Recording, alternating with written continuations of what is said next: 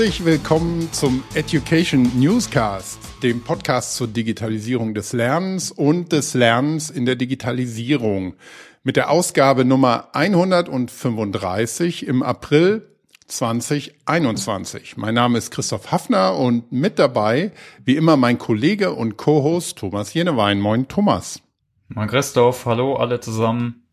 Ja, wir sind heute mal wieder ohne Gäste unterwegs in trauter Runde, um uns einem unserer Basics-Themen zu widmen, nämlich der Frage, was sind die Vorteile von Lernen und Personalentwicklung und wie kann man den Nutzen von betrieblicher Weiterbildung messen?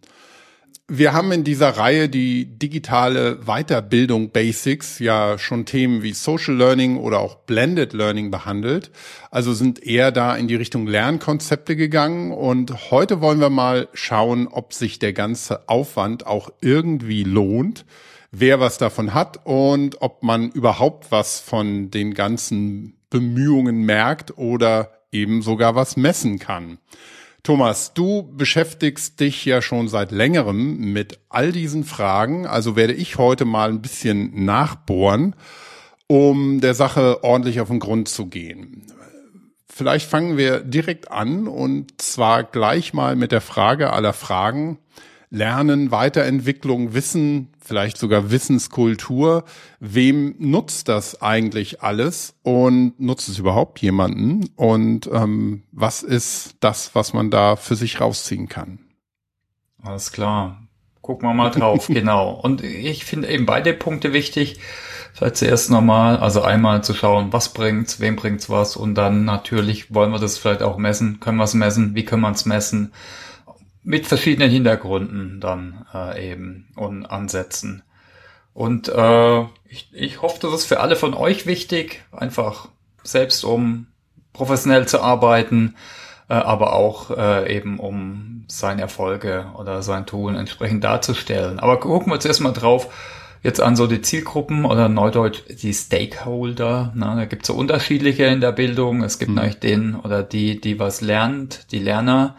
Management äh, vielleicht. Äh, wir haben im Unternehmen noch immer ganz unterschiedliche weitere Zielgruppen. Wir haben jetzt äh, gerade bei uns äh, einen Betriebsrat, einen Datenschutz, äh, vielleicht die HR-Abteilung, den Fachbereich äh, und so weiter. Also ne, da haben wir schon ganz unterschiedliche Stichwort äh, Ansprechpartner bis hin dann eben auch zu verschiedenen Levels äh, im Management.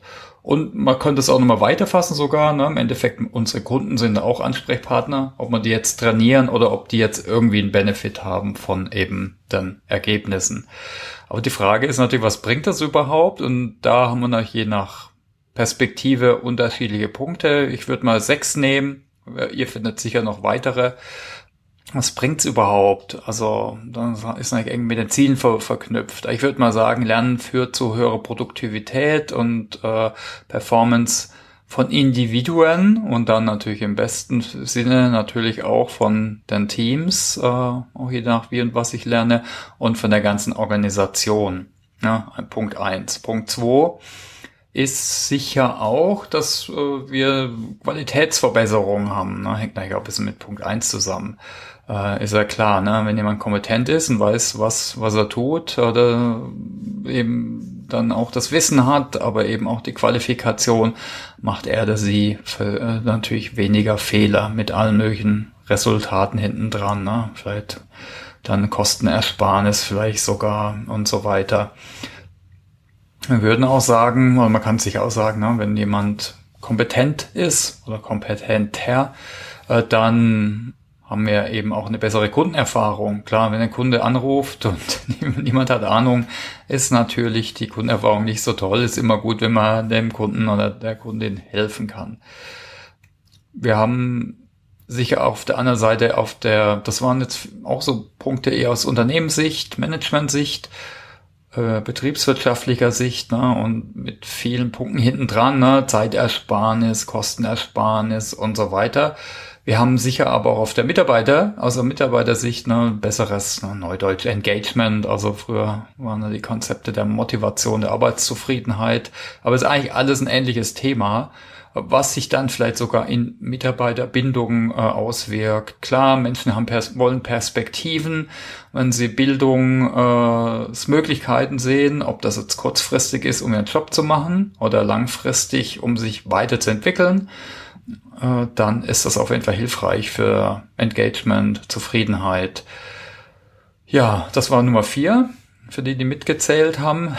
Nummer fünf ist sicher das Thema, was gerade, ich denke, bei uns im, im SAP-Produkttraining großes Thema ist, dass man eine sogenannte schnellere Annahme von Innovation hat, ne? die sogenannte Adoption. Äh, ob das jetzt Prozessen sind, Software-Tools, aber vielleicht auch Businessmodelle. Klar, wieder wenn die Leu Menschen da eben Lernmöglichkeiten haben, ja, besten sofort und im Kontext und so weiter, wissen wir alles, äh, dann haben wir da eben auch die Wahrscheinlichkeit auf jeden Fall mindestens, dass die, die Annahme von so neuen Neuigkeiten, Innovationen, äh, ja, äh, stärker ist. Ja, ich meine, ein Riesenthema zurzeit ist natürlich auch der, der starke und dass man allein deshalb Up- und Reskilling muss, wieder zwei Buzzwords oder äh, der englische Begriffe. Aber ich denke, es liegt an der Hand, sicher nach Industrie unterschiedlich, äh, aber na, Firmen, auch Individuen, die müssen eben sich anpassen zu vielen neuen Anforderungen, äh, ne? Digitalisierung, aber jetzt auch neue Märkte, neue, vielleicht auch neue gesellschaftliche Anforderungen. Äh, jetzt natürlich so Sachen wie Remote-Arbeiten, äh, Gesundheitsschutz ne, wegen Corona. Und das, klar, können wir natürlich gucken, ob die Leute da alle selbst drauf kommen, aber auch macht es natürlich Sinn, hier entsprechende Lernrahmen zu bieten. Ne? Das wären jetzt mal sechs Punkte. Euch fällt also sicher noch weiteres ein, natürlich je nach Perspektive. Mhm. Für mich klingt das jetzt wirklich nach vielen Punkten, äh, die wir in der ein oder anderen Folge von unserem Podcast schon hatten. Also ähm, gerade so dieses Lernen im, im konstanten Wandel und ist ja auch unser Leitmotto, das Lernen in der Digitalisierung, das impliziert ja viel von dem, was du auch schon gesagt hast. Und es klingt auch nach gesundem Menschenverstand. Also alles äh, sind valide Punkte, die ich so erstmal unterschreiben würde. Aber wenn du mir das jetzt so erzählst, heißt es ja immer noch nicht, dass das auch wirklich so ist. Gibt es dafür denn belastbare Fakten? Also kannst du das mit irgendwie Studien oder Beispielen untermauern, vielleicht sogar mit wissenschaftlichen Ergebnissen? Ist das wirklich so? Fakten, Fakten, Fakten, genau. genau. Gucken wir mal drauf. Also ich, ich denke, vielleicht unterscheiden wir zwischen mehr oder weniger wissenschaftlichen Ansätzen. Und da gibt es natürlich einiges. Was es auch gibt und was wahrscheinlich sogar bei vielen von uns präsenter ist, sind irgendwelche Studien von Beratungshäusern, von Firmen dann vielleicht sogar. Das sind einfach ganz konkrete Case Studies. Da muss man natürlich auch immer den Hintergrund anschauen, äh, aber es gibt auf jeden Fall auch da schöne Studien. Also was ich ganz äh, hilfreich finde, sind jetzt also die wissenschaftlichen Meta-Analysen. Das sind Analysen dann von verschiedenen wissenschaftlichen äh, Analysen und mit, eben mit der mit dem Hintergrund, wenn ich jetzt ganz viele Studien angucke, dann sehe ich doch bessere Trends, wie wenn ich jetzt nur eine Studie angucke. Wir wissen alles, alle aus der Statistik, das hängt nämlich immer natürlich vom Sample ab. Äh, und gerade in Sozialwissenschaft ist er auch schwierig, da totale Laborbedingungen herzustellen. Ne? Dann werden vielleicht oft eben spezielle Firmen, spezielle Zielgruppen, vielleicht wie Studenten äh, interviewt äh, und äh, die haben halt einen speziellen Kontext und da ist es bei anderen anders. Und oft ist auch so eine Randomisierung nicht immer möglich, aber ich will jetzt gar nicht zu weit gehen. Also da gibt's jetzt zum Beispiel zwei, die werden auch gern zitiert, zum Beispiel von der Anja Schmitz. Vielleicht können wir den Podcast auch äh, verlinken. Die ist äh, Professorin an der Hochschule Pforzheim. Äh, Finde ich eigentlich ganz hilfreich. Äh, und das sind zwei Metastudien. Einmal zum Thema informellem Lernen wo eben nach Cerasoli et al. 2018, das ist noch relativ frisch, würde ich mal sagen, für den wissenschaftlichen Bereich, das dauert ja immer länger. Mhm. Da wurde eben erforscht in der Metastudie, dass äh, ungefähr 32 Prozent höhere Performance durch informelles Lernen erzielt werden kann. Ja, also ist eigentlich eine, schon eine, eine gute Zahl, ne? 32 Prozent mhm. gegenüber, wenn man jetzt eben nicht informell lernt oder sowas nicht anbietet, noch nicht unterstützt, ist natürlich äh, schon eine Hausnummer. Wir haben auch eine ältere Stu Meta-Studie von Arthur et al., äh, die ist schon ein bisschen älter, 2003. Äh, die haben auf formelle Trainingsstudien geguckt, da gibt es viele Evaluationen, auch auf verschiedenen Level, da gucken wir nachher mal drauf, die haben jetzt rausgefunden, so gut 23 Prozent höhere, höhere Job-Performance äh, durch formelles Training. Also ist auf jeden Fall eine klare Hausnummer, ne? Also besser, wie wenn ich mhm. das nicht mache oder dem Zufall überlasse. Ja, es sind ja schon signifikante Zahlen, was auch immer sich dann dahinter konkret verbergen mag, weil die Aufgaben in einem Job sind ja auch sehr unterschiedlich. Ob ich jetzt eine bestimmte Kette von Interaktionen in einem System zum Beispiel mache und dann ähm, die äh, in 23 Prozent kürzerer Zeit mache und deshalb mehr, mehr einfach machen kann aber äh, anders sieht's ja aus, wenn ich jetzt einen, einen Job habe, wo es mehr um Innovationen geht, um Entwicklung und, und Forschung selber. Da ist sowas dann, glaube ich, viel schwieriger zu messen. Zahlen hören sich dann oft gut an, aber was dann hinter den Zahlen in den konkreten Fällen steckt, ist natürlich auch wieder interessant. Aber wie du ja eingangs gesagt hast, ähm, wenn man es erstmal aus der Vogelperspektive, aus so einer Metastudie sieht, äh, ist das natürlich schon denke ich mal, ein, ein, signifikanter Trend, den man berücksichtigen sollte. Ne? Mm, mm. Ja, und ich kann vielleicht nochmal ein, zwei andere Zahlen teilen äh, und äh, vielleicht auch dahinter verbergen sich also Ansätze, wie, äh, wie man äh, so ja, den Vorteil darstellt. Also manche schauen ja erfolgreiche Firmen versus weniger erfolgreiche Firmen. Klar, da ist einmal eine Frage Ursache und Wirkung. Na, warum ist eine Firma erfolgreich? Will ich doch Training oder vielleicht weil sie einfach ein gutes Timing hat mit ihren Produkten. Aber wir sehen zum Beispiel von PwC, die haben eine Studie gemacht, die haben zum Beispiel gesehen, dass eben erfolgreiche Firmen äh, mehr, in, mehr investieren in Weiterbildung. Ne? Mhm die, also die haben zum Beispiel geguckt, Organisa Organisationen, die weit sind im Thema Upskilling. Ja, ne? Die haben eben gesagt, die haben eine stärkere Kultur, also eher 60 Prozent, wie zum Beispiel die anderen 23 oder eine höhere Produktivität, aber auch stärkeren äh, Geschäftswachstum. Na, ist natürlich immer schwierig, liest sich jetzt mal toll, aber klar, da ist natürlich immer Ursache-Wirkung.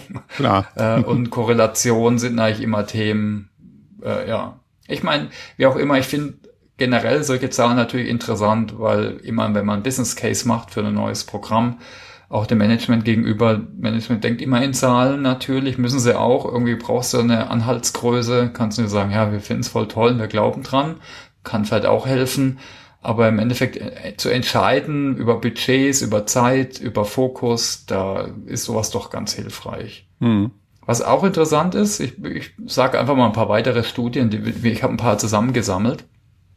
Das ist gerade heutzutage interessant, ne, von McKinsey eine Studie, die haben zum Beispiel gesagt, dass äh, eben Firmen, die in äh, Führungskräfteentwicklung investieren mehr, dass die eben ihre Performance-Targets eher äh, erfüllen. Also 2,4 mal stärker. Okay, macht vielleicht auch Sinn. Mhm.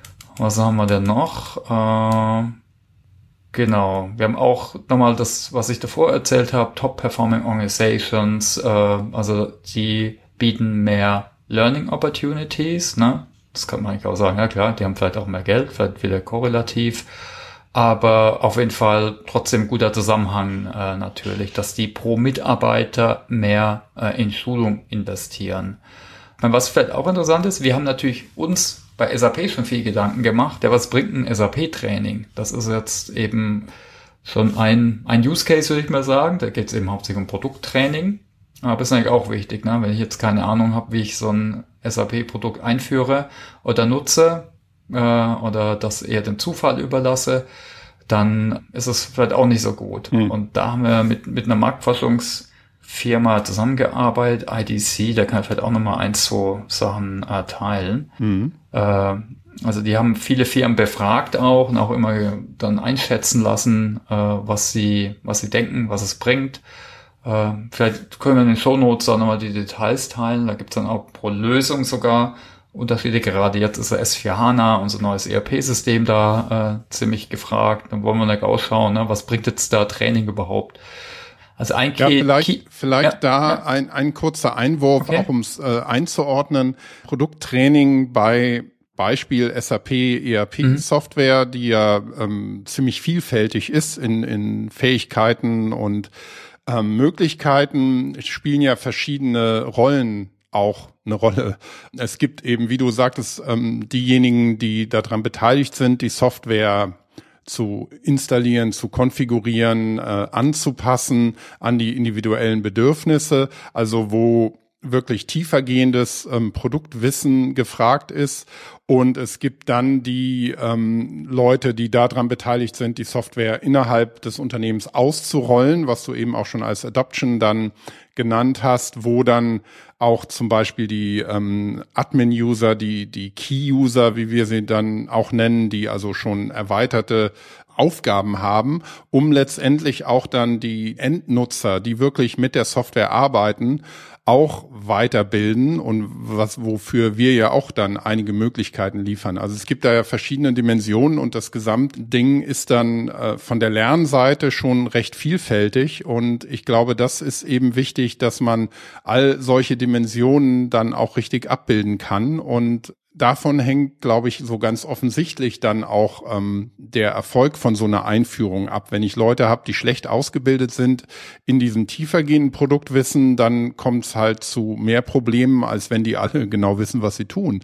Und ähm, Endnutzer, die keinen Plan haben, wie sie denn nun mit der Software ihre Aufgaben erfüllen sollen, im schlimmsten Fall machen die das dann gar nicht, sondern suchen sich andere Wege oder es läuft halt schleppend und langsam und all das sind natürlich Faktoren, die dann ähm, ähm, das Ziel, das man ja hat bei der Einführung von der neuen Software, um Dinge zu verbessern im Unternehmen, dass man das dann verfehlen würde, wenn die Leute eben nicht entsprechend ausgebildet sind. Ne? Genau. Also da kann man es, glaube ich, ganz gut fassen und, und ja. bildhaft darstellen. Ne? Genau. Also da können wir vielleicht auch mal kurz drauf gucken. Da habe ich ein paar Zahlen mhm. aus, äh, hier kurz mal rausgeschrieben aus der Studie. Gerade einmal eher jetzt bei Expertentraining, wo wir uns halt stark mit beschäftigen. Äh, das sind Berater äh, oder Projektteammitglieder, die dann so ein SAP-Projekt machen. Also wen wundert's? Der, Im Durchschnitt äh, gehen die Projekte dann schneller. Also shorter Software, Software Implementation mhm. äh, ab einer speziellen Schwelle an äh, Schulung.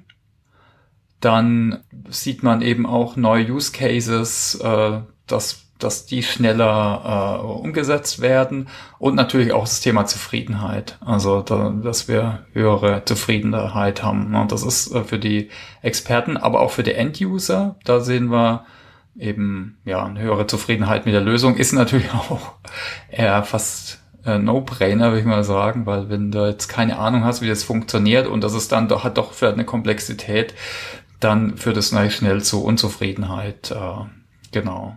Ja, aber wir packen es in die Shownotes, da könnt ihr auch nochmal detaillierte Zahlen äh, anschauen, wenn das euch interessiert.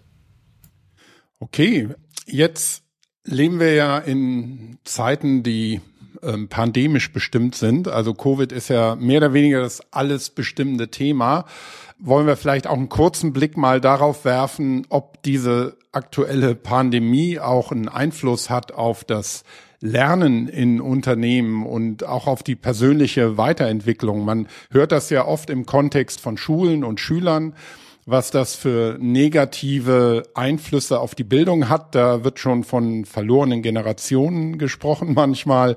Ähm, wie sieht das denn im Bereich der betrieblichen Weiterentwicklung und Weiterbildung aus? Hast du da irgendwelche Infos? Ja, also was ich echt gut fand, war die Analyse. Das war eine Umfrage vom Roland Deiser vom mhm. Executive Corporate Learning Forum. Äh, und ich finde, weil ich habe gar nicht so viel gefunden in dem Kontext, aber eigentlich ist ja klar, es ist eine riesen Herausforderung. Leute sind alle im Homeoffice oder machen Homeschooling, müssen Homeschooling unterstützen. Äh, und da haben wir eben Themen, die, die schon gut angegangen werden von Firmen. Da haben wir aber auch Themen, die eigentlich noch offen sind und wo Mitarbeiter oder auch, also da wurden auch hauptsächlich Personalentwickler und Trainer, Trainingsverantwortliche interviewt, äh, wo die ein Thema sehen. Und im Nachhinein ist, hört sich natürlich vieles Common Sense an, aber ich glaube, ist gar nicht alles immer so voll auf der Agenda. Ne? Mhm. Äh, also was natürlich oft angegangen worden ist, äh, was schon relativ, auch wenn es eine Herausforderung ist, und klar ist äh, das Thema technologische Infrastruktur, ne, Stichwort Teams und so weiter. Ich glaube, das hatten eh viele auf dem Zettel schon, das eben anzugehen.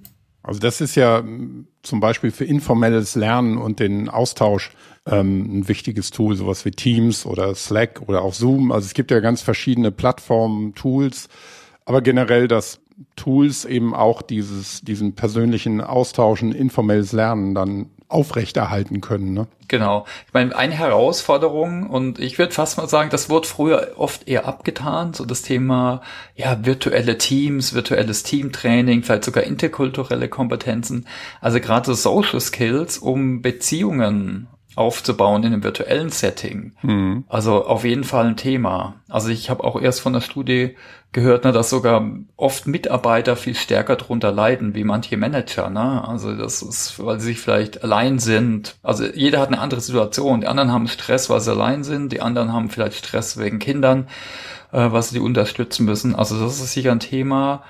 Auch ein Thema, das kennen manche von uns vielleicht noch von der Uni, ne, das hat mich daran erinnert, die, die Schwierigkeit, Arbeit und äh, persönliches Leben zu trennen. Also wenn man Glück hat, wie ich jetzt, da habe ich vielleicht sogar ein Arbeitszimmer, äh, aber ich gehe halt nur zwei Schritte, dann bin ich halt äh, ja hier im Schlafzimmer oder, oder in der Küche. Und äh, ich meine, es ist ein Thema, was schleichend jetzt gerade mit Mobile Gadgets immer weiter kam. Mhm. Ein Thema auch, was da an, äh, gesagt worden ist, also schon ein Thema, also Medium Challenge und High, ist äh, die Angst, um äh, weniger visibel zu sein. Also gerade wenn ich jetzt eher ambitioniert bin, ist man in unserem Alter vielleicht nicht mehr unbedingt mehr, nee, müssen wir rausschneiden, war nur Spaß. Also nee, aber mhm. gerade wenn ich jetzt sage, ja, ich will äh, weiterkommen und da ist es schon eine Visibilität da, äh, wichtig. Also wie mache ich sowas virtuell? Jetzt mit meinen, äh, mit wichtigen Stakeholdern. Also auf jeden Fall eine Herausforderung. Ja. Mhm. Ich denke. Ja, und das ist nicht nur altersbedingt, würde ich sagen. Nee, also nee.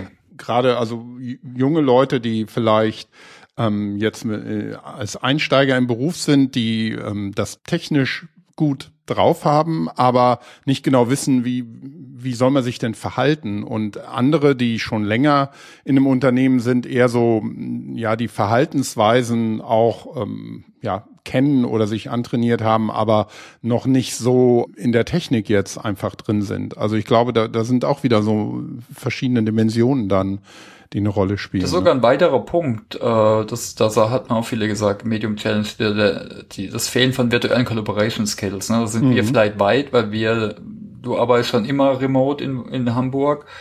Aber wenn jetzt Firmen da noch nicht so weit waren, da hat sich sogar einiges getan. Plötzlich geht Homeoffice, doch in mhm. einigen Firmen, wahrscheinlich immer noch zu wenig, aber ich denke, ja, äh, sowas ist sicher noch ein Thema auch, ich denke, was viele, für viele für ein Thema war, Angst, Infos zu verpassen, die man vielleicht sonst informell kriegt an der Kaffeeecke. Also war sicher, war auch noch genannt, äh, ja, ich, ist auch sehr individuell, wie gesagt, ne? Manche, die fühlen sich vielleicht isoliert oder sind sogar, wenn ich nur in einer kleinen Wohnung alleine wohne, äh, ja. Ja, aber es ist, wie du gesagt hast, ich, wie gesagt, ich äh, sitze hier in Hamburg und die Menschen, mit denen ich zusammenarbeite, oft in Waldorf oder über die ganze Welt verteilt. Und es hat wirklich in der Tat lange gedauert, bis ich nicht die Technologien beherrscht habe. dass die entwickeln sich ja ständig weiter und verbessern sich. Und es wird dadurch auch leichter. Aber wie man ähm, diese Präsenz auch bekommt, die man ja, wenn man zusammen in einem Raum sitzt, auch automatisch schon hat, ähm, ja zu erreichen, ohne dass man irgendwie immer so hinten runterfällt und am Ende vom Meeting jemand ins Mikrofon fragt, ist da noch jemand? und man selber, ja, ja, ich habe zugehört.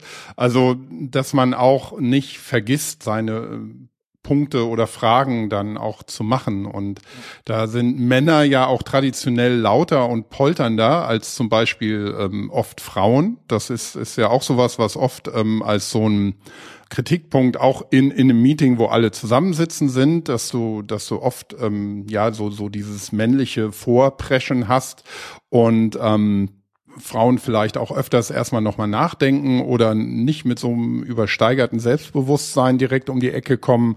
Und das ist dann so eine Gesamtkultur, die, die auch ähm, erlernt werden muss und die dann remote, wenn alle remote sind oder nur ein Teil, auch noch ähm, bewusster umgesetzt werden muss. Ne? Mm. Ja. Also was ich auch eine gute Aussage fand, ne, wir hatten ja früher allgemein, aber auch im Training war doch Kosten immer eins der Hauptthemen. Ne? Und was wir da, was wir jetzt halt sehen, ist, dass Sicherheit, Risikoreduktion, ja, für Gesundheit hat auf jeden Fall jetzt mal Kosten nach unten geschoben. Ne? Also ich meine, äh, ja, jetzt auf Training ist es teilweise hat das noch einen Impact nur, ja. Ja, ich meine, ich habe hier noch ein paar Sachen. Äh, genau, ich habe zum Beispiel ein paar interne Daten noch äh, gefunden. Intern im Sinne von SAP intern. Genau, SAP interne, äh, was äh, was es bringt. Also ihr könnt auch nachlesen, weil ich habe vor länger mal einen längeren Blog geschrieben zum Thema, aber ich kann da vielleicht mal ein paar äh, zeigen. Was halt auch schön immer zeigt, ne, unterschiedliche Programme werden unterschiedlich evaluiert, klar, haben verschiedene Ziele, aber da kommen wir vielleicht gleich nochmal drauf. Und im Vertriebsbereich ist es natürlich ein bisschen einfacher. Da habe ich vielleicht äh, einfache Messgrößen. Also hatten wir so ein Sales Challenger Programm, also so eine Vertriebsmethodik, Challenger Selling. Und äh, da zeigten eben 26, ne, äh, die Teilnehmer, Teilnehmenden zeigten 26 Prozent höhere Umsatzgenerierung und auch ja, 180 Millionen mehr attribuierbare Umsatz. So ist es immer schwierig und wäre ich mal interessiert, wie das jetzt genau gemessen worden ist. Aber klar, bei, wenn ich konkret äh, eben Leute habe, die Geld äh, verdienen und dann vielleicht vergleiche mit welchen, die jetzt nicht am Programm sind, kann ich sowas natürlich messen. Ne? Auch da muss ich halt wieder immer einen Bias angucken. Vielleicht gehen nur erfolgreiche, sehr motivierte Leute in so ein Programm.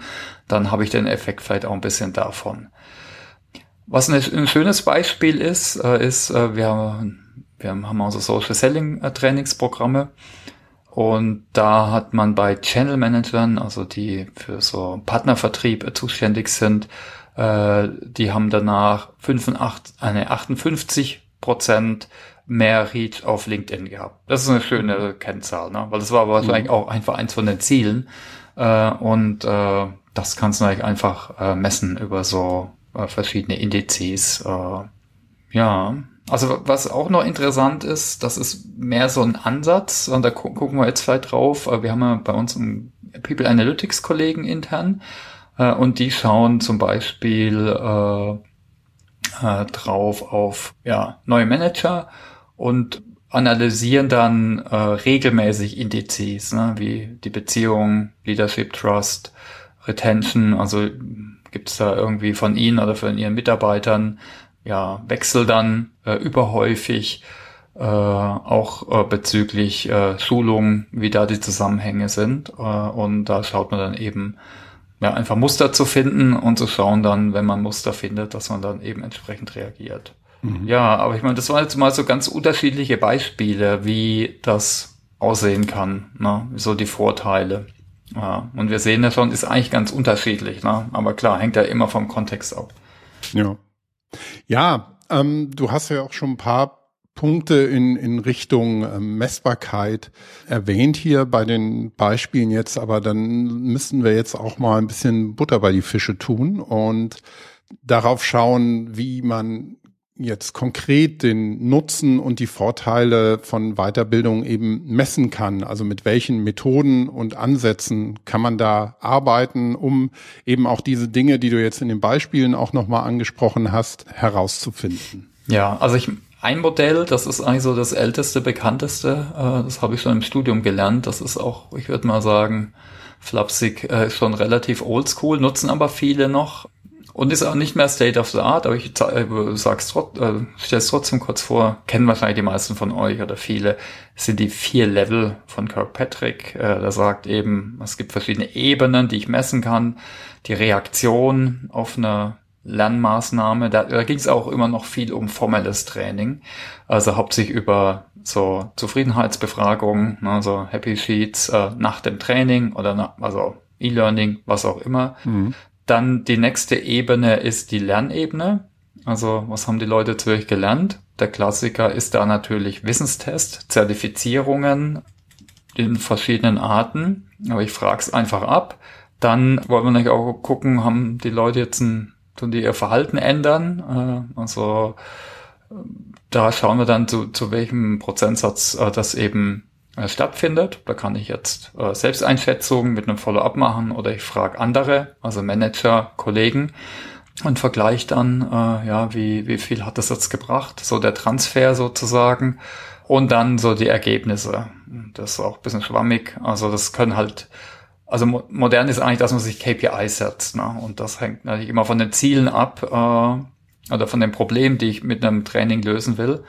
Also schneller sein, weniger super, äh, weniger vielleicht äh, Tickets in der Hotline, zufriedenere Mitarbeiter, was auch immer. Ja, also das ist so ein echt so ein Modell. Das wurde auch noch erweitert äh, von Philips, der hat auch Bücher drüber geschrieben, hat ein eigenes ROI-Institut gegründet. Ne? Und die untersuchen nicht nur den Return Investment von, äh, von Schulung, sondern auch von Projektmanagement, von allen möglichen Interventionen.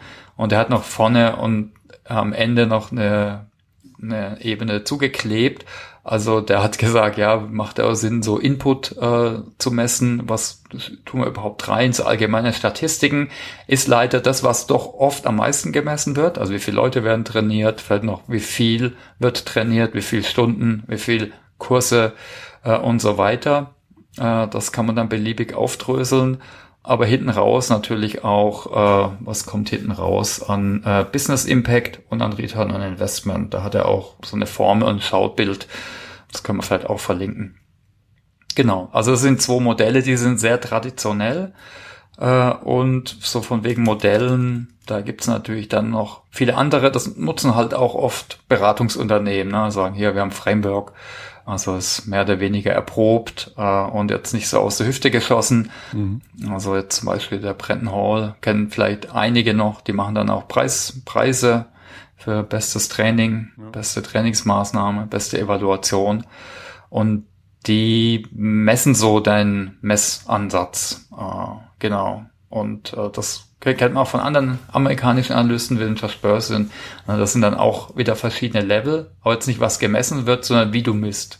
Ne, die sagen halt, macht man das eher taktisch, also reaktiv und so inputmäßig, eher funktional. Also mache ich auch Reporting, mache ich sehr operativ, ist dann so die nächste, also mache ich vielleicht auch Trendmodelle oder mache ich es eher strategisch, äh, dass ich halt auch so nach vorne schaue. Äh, genau, vielleicht, ja, äh, KPIs habe, die ich unterstütze. Das waren jetzt so verschiedene Ansätze. Ich denke, wir gucken nachher, mache ich nochmal ein Summary, aber ich, ich denke, was heutzutage eigentlich State of the Art ist, würde ich mal sagen, ist regelmäßig zu messen. Da gibt's auch dann schöne technische Ansätze, so Pulse-Checks oder so, Datennutz, die vielleicht auch einfach da sind. Äh, ist natürlich auch eine Frage mit Datenschutz und Betriebsrat, aber wenn es viel gerade digital ist, dann kann ich ja Leute sehen, bis hin zu emotionalen Cues, äh, ob man sich jetzt freut oder äh, was auch immer, dass man eben KPIs nutzt auf jeden Fall. Und ja, die Frage ist eigentlich immer, warum messe ich? Ne? Aber da kommen wir vielleicht gleich nochmal dazu. Ja. Mhm. Ich meine, ein Punkt vielleicht, bevor wir weitergehen, was ich auch interessant fand, äh, ist so das Thema Learning Analytics im Bereich Wissenschaft. Ne? Also Studium. Mhm. Und klar, äh, da gibt es eben in der Pädagogik gibt es viele, die sich mit beschäftigen.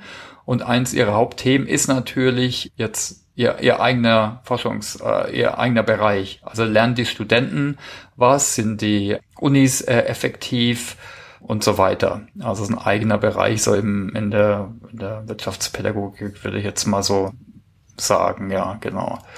Und äh, da gibt's äh, ein Modell, also ich, da, zum Beispiel der Professor Eventhaler an, an der Uni Mannheim, der hat da verschiedene Bücher geschrieben.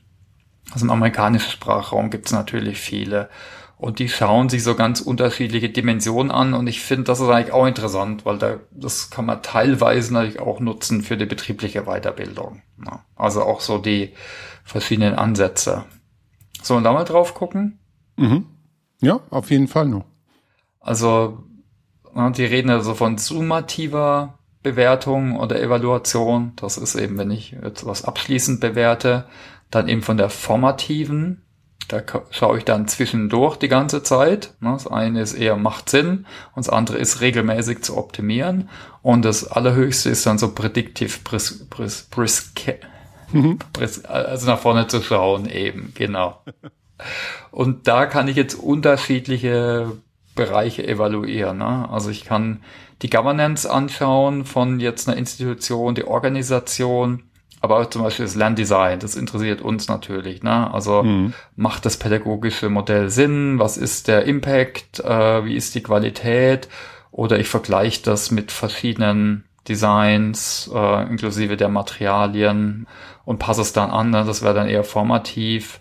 Oder dann eher prädiktiv wäre dann eher, ich schaue nach Präferenzen und ordne dann was eher adaptiv zu äh, oder plane für, für weitere Maßnahmen. Ja, also ja. und den Studenten oder Lerner zum Beispiel ist auch wieder, ja, ich kann schauen, was sind so die Lernpfade, kann die vergleichen, wer vielleicht äh, die, die Outcomes äh, messe ich oder ich schaue eher durch Assessments zum Beispiel äh, regelmäßig, äh, wo steht man und äh, passt dann das Lernen an. Mhm. Also auch ein interessanter Ansatz, äh, wo man ein bisschen was, wo man auf jeden Fall was mitnehmen kann, ja. Ja, also ich glaube, das sind ähm, auf der einen Seite, okay, das sind natürlich jetzt einige theoretische Punkte, die du da angesprochen hast. Aber ich glaube, es ist äh, ein wichtiges Thema, weil wir sind ja jetzt von der Frage gekommen, ähm, bringt das Ganze überhaupt was, die man nach gesundem Menschenverstand ähm, so beantworten würde, ja klar, je mehr man lernt, desto mehr kann man, desto mehr kann man auch Dinge bewegen.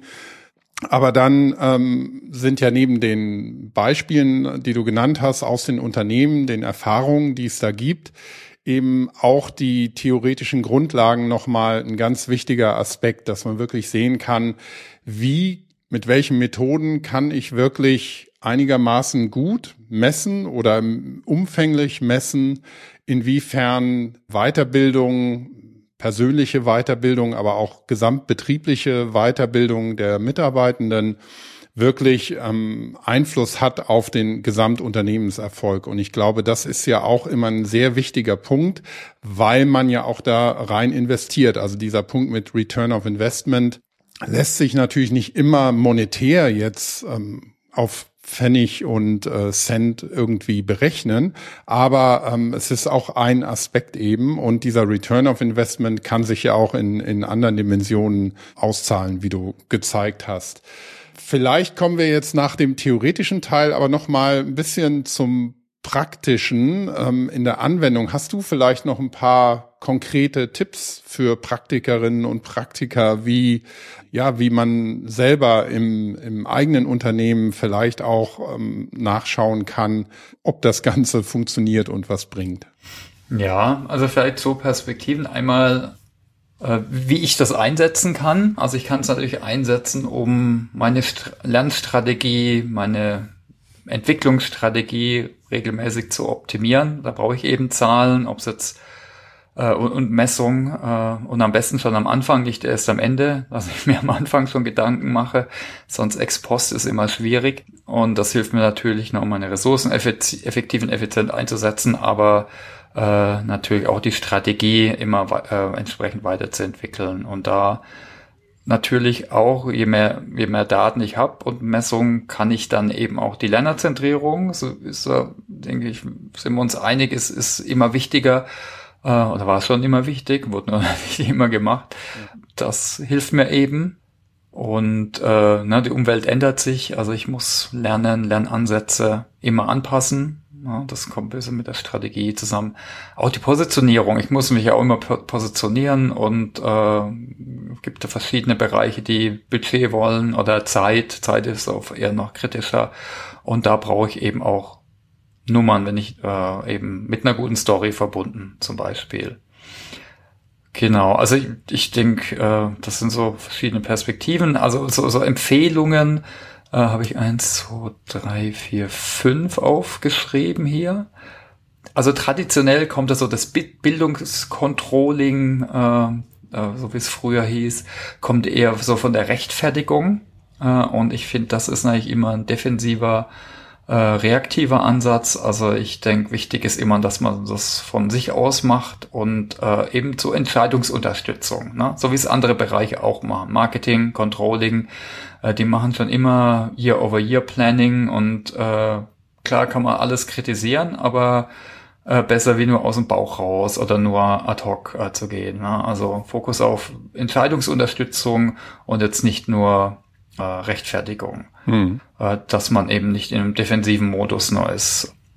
Und äh, Punkt eins. Punkt zwei ist, also wir kommen klassisch vom Reporting und äh, das Thema Analytics rund um Prozesse und Outcomes ist auf jeden Fall auch ein Thema, was ich stärker akzentuieren muss. Reporting äh, wird immer oft noch manuell gemacht. Äh, das kann ich aber eigentlich automatisieren, dass man regelmäßig Reports verschickt oder noch besser, ich gebe vielleicht meinen Hauptansprechpartnern, ob es Manager sind, äh, Top-Management oder die Lerner, äh, dass ich denen eben Self-Services gebe, ne? über, keine Ahnung, irgendwie Dashboards oder so.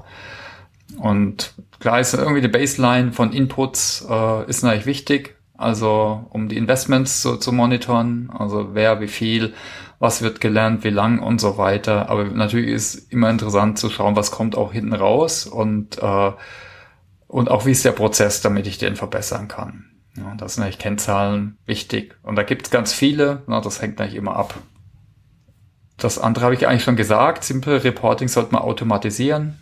Äh, ein wichtiger Punkt ist, ne, viele und das ist vielleicht auch ein bisschen akademische Sicht, die sagen, ja, der ROI ist am wichtigsten oder Business Impact oder wie man es auch immer nennt. Oder dann gibt es noch tollere Größen wie NPV und was auch immer. Aber ich finde den ROE noch viel wichtiger eigentlich. Äh, also den Return on äh, Expectations.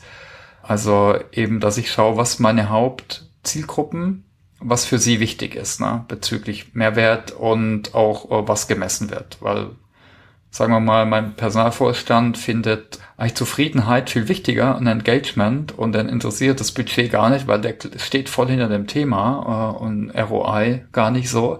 Und ich komme dem jetzt immer mit Zahlen äh, jetzt zum Output äh, genau und jetzt nicht zur Zufriedenheit, dann ist es vielleicht gar nicht so optimal, ne? auch wenn es vielleicht theoretisch äh, doch advanceder ist. Ne? Also ja, also auf jeden Fall denke ich, äh, das ist wichtig und natürlich auch immer eine gute Story äh, rund um Daten zu erzählen. Also jetzt nicht nur deskriptiv sagen, hier, das sind die Daten, sondern eben zu schauen, was bedeutet das jetzt äh, und die zu interpretieren. Ich denke, das ist auch ein Thema, was oft so ein bisschen fehlt, gerade wenn ich Folien sehe. Ja, okay, ist ein Chart und da steht das und das drauf, aber was bedeutet es jetzt? Ne? Also auf jeden Fall auch ein Thema. Mhm. Ja, und ein Punkt jetzt, das wäre der letzte, denke, ich habe es vorhin schon ein bisschen angesprochen, ne, wir leben in so einem agilen, in einer agilen Welt, ne, Sachen verändern sich, wir arbeiten viel iterativ und nicht mehr mit so super tollen Endmodellen. Ne. Das heißt vielleicht auch, ich mache eben so Minimum, Minimum Viable Trainings Content oder Ansatz und probiere es dann schnell aus äh, und messe es dann.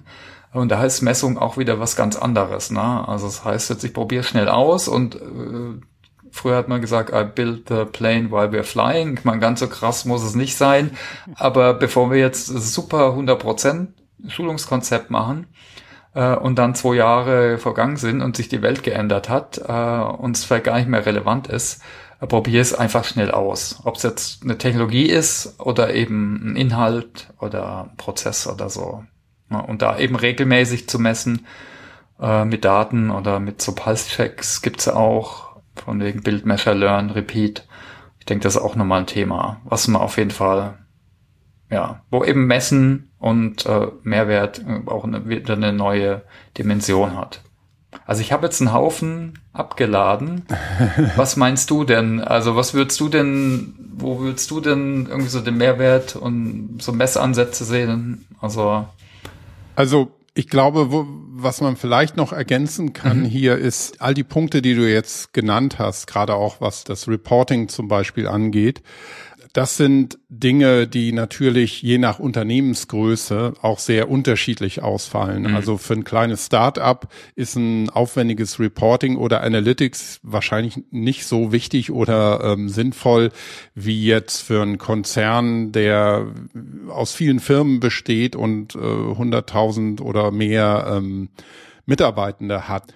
Auf der anderen Seite ist natürlich auch das Thema Lernen und, und persönliche Weiterentwicklung auch in einem kleinen Start-up von Bedeutung. Und da ist sowas wie Return of Expectations äh, vielleicht wiederum ein ganz wichtiger Punkt, dass man auf einer sehr individuellen Ebene auch über die ähm, Erwartungen und die Erfüllung von Erwartungen und wo man ist und wo man hin möchte, äh, sehr viel, sehr viel genauer gesehen werden kann. Und in dem Punkt, ja, ne, in einer agilen Welt oder einer agilen Arbeitsweise spielt ähm, natürlich auch eine Rolle, wie man, ja, wie man sich weiterentwickeln kann, auch wissenstechnisch, wie man Wissen austauschen kann, wie man teilen kann. Und ähm, von daher denke ich, ähm, es variiert sehr stark zwischen der Unternehmens- oder Firmengröße, aber es gibt schon auch viele Sachen, die, die ganz ähnlich sind, egal ob klein oder Riesenkonzern. Was ich jetzt sehr interessant war, fand, waren aber auch nochmal die theoretischen Grundlagen zum Messen, die du genannt hast, die ja auch wichtig sind für all diejenigen, die jetzt in einem Unternehmen ihr Management gegenüber ähm, eine Lernstrategie zum Beispiel auch rechtfertigen müssen. Wenn dann die Fragen kommen, ja, warum soll ich das denn alles finanzieren oder wo bringt uns das denn wirklich hin und wie kannst du denn deine Behauptungen, die du aufstellst, auch ein bisschen untermauern? Ich glaube, dafür ist das Ganze schon interessant. Man sollte vielleicht bei dem Messen und dem gesunden Menschenverstand auch versuchen, eine gute Balance zu finden weil ich glaube, es ist nicht alles, man kann sich nicht immer nur auf wissenschaftliche Erkenntnis zurückziehen, aber man darf sie auf keinen Fall außer Acht lassen und umgekehrt braucht man auch den gesunden Menschenverstand, um andere eben von bestimmten ähm, Sachverhalten dann überzeugen zu können. Also von daher finde ich das wir bis hierhin jetzt schon mal einen sehr schönen Überblick haben zu dem gesamten Thema und auch äh, die Frage ein bisschen beantworten konnten, ob das Ganze überhaupt was bringt. Mhm. Ja, mit zwei Sachen sind mir jetzt noch eingefallen, gerade auch äh, aufgrund, was du gesagt hast. Also ein Punkt ist natürlich, ich finde sogar, also dass alle Firmen, egal wie groß die sind, dass man sich echt fokussieren sollte auf die Kennzahlen und äh, wie viel ich jetzt messe weil nur weil ich jetzt größer bin und mehr Geld habe und mehr Systeme, ich glaube, äh, wissen wir alle, dann bist du auch schnell überwältigt, wenn du jetzt 30 KPIs hast mhm. oder 40. Also wir sehen sie so aus im Bereich Objective and Key Results, OKR, da hast du auch eine Fokussierung. Äh, mhm. Und ich denke, das ist auf jeden Fall wichtig. Also ich glaube, äh, ich glaube, das kann jede kleine Firma, auch, auch eine große, sollte sich überlegen, was sind die relevanten Kennzahlen, die wir beeinflussen wollen. Vielleicht Input, äh, Output und Prozess eben. Mhm. Ja. Und weiterer Punkt ist natürlich, ist das ist Lernen die Selbstzweck oder im luftleeren Raum, sondern wir haben ja vielleicht eine Unternehmensstrategie, irgendeinen Kontext. Und da sollte man schon auch schauen, wie es da drauf einzahlt und hab da vielleicht dann äh, Kennzahlen. Ne? Wie bei uns ist, ist vielleicht das Thema Adoption wichtig. Also müssen wir uns halt auch überlegen, ja, was bieten wir da jetzt an im Bereich Training und wie kann man das auch messen dann? Äh, ist vielleicht für andere nicht so ganz so relevant, die haben eben andere hm. äh, Kennzahlen. Ja. ja. Also die beiden Themen sind mir eingefallen. Ja, also ich denke, es ist immer was, wo, wo man sich äh, Gedanken machen sollte. Das Thema hat sich weiterentwickelt, haben wir vielleicht ein bisschen gezeigt. Also ein Evergreen. Genau. Genau. Ja, was wir jetzt nicht hatten, wäre vielleicht noch der Punkt, ähm, wie kann man denn eine Wissenskultur schaffen, in der auch unterstützt wird, dass sich ähm, Mitarbeiterinnen und Mitarbeiter ähm, ja wissenstechnisch auch in, in Bereichen weiterbringen können, die vielleicht gar nichts unbedingt mit ihrem Aufgabenbereich zu tun hat. Aber das ist ein Fass, das kann man, denke ich mal, ein andermal aufmachen. Fände ich aber auch nochmal interessant als Thema. Ähm, wir haben also so ein halber Spoiler. Wir, wir planen ja auch mal ein bisschen in das Thema Diversität und ähm, Wissenskultur und Lernen äh, zu schauen in Unternehmen. Das ist auch noch was, wo ich denke, dass da, da kann man sehr viel rausziehen. Aber jetzt in Anbetracht der Zeit, Thomas, würde ich dich vielleicht noch mal bitten, ein paar Tipps zu geben oder Quellen zu geben, die du jetzt hier am, am wichtigsten einschätzt, die du hier vielleicht noch mal nennen kannst. Wir verlinken natürlich die ganze Liste an Quellen, die du hast, äh, nochmal in den Show Notes. Aber vielleicht kannst du hier nochmal ein paar Highlights aus deiner Sicht wichtige Dinge teilen.